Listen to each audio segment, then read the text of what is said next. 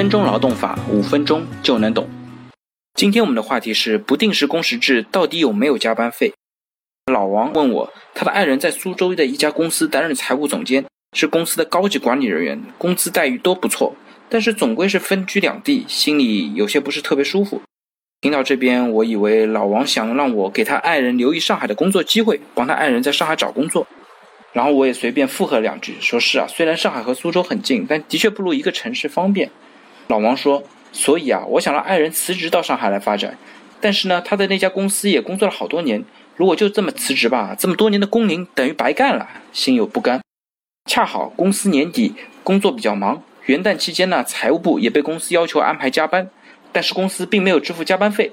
我认为可以以公司拒绝支付加班费为由辞职，然后要求公司支付离职补偿金。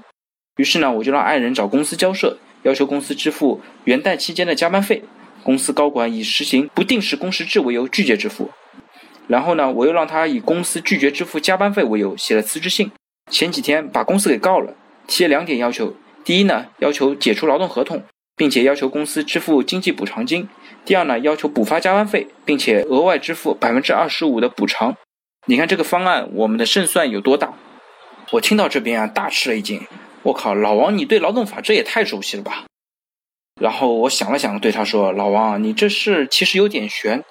既然你爱人的公司为高管申请了不定时工时制，那就没有加班的说法。”老王说：“不对呀，我们公司也为高管申请了不定时工时制，我们部门也很忙的，有时候法定节假日我也来上班，那公司怎么都给我结算加班费的？”看来老王被自己公司的做法给误导了。我连忙解释说。那是因为你是在上海工作，上海有特殊规定，即使实行了不定时工时制，如果在法定节假日上班呢，也要算加班，要支付三倍工资。但是在江苏，地方没有对法定节假日上班做特殊规定，没有特殊规定呢，就按照国家的规定执行。不定时工时制的员工不执行加班的规定，所以说啊，即使法定节假日工作也不算加班，不需要支付三倍的工资。所以说，您爱人的公司的做法应该是没有问题的。我说完，看着老王脸色变得凝重。他说：“都是法定节假日上班，难道国家没有统一规定？上海和苏州这么近，差别也这么大？”他感到一些不解。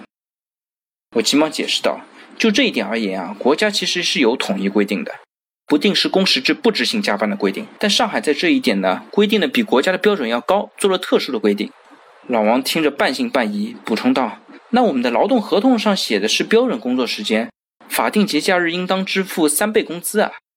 哦，是这样。我说，那您让您爱人抓住这一点和公司较量一下，就说公司单方面变更劳动合同，违反法律的相关规定，这种变更行为呢，应当是无效的，应当按照标准工时制支付加班工资。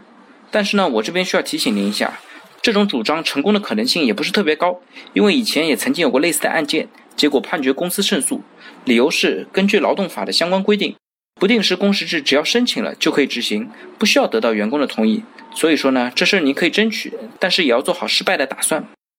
老王说：“听你这么一说，看来这个案子是凶多吉少。”好了，我基本清楚了，谢谢你。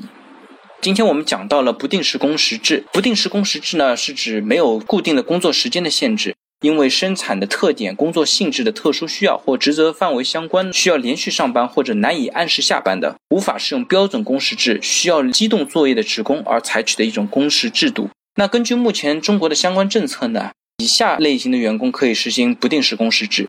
第一类呢，就是企业的高级管理人员。注意啊，这边指的是高级管理人员，一般的中级管理人员，很多情况下不一定能够申请下不定时工时制。第二类呢，是一些外勤人员、推销人员、部分的值班人员，或者其因工作无法按照标准工时制衡量的员工。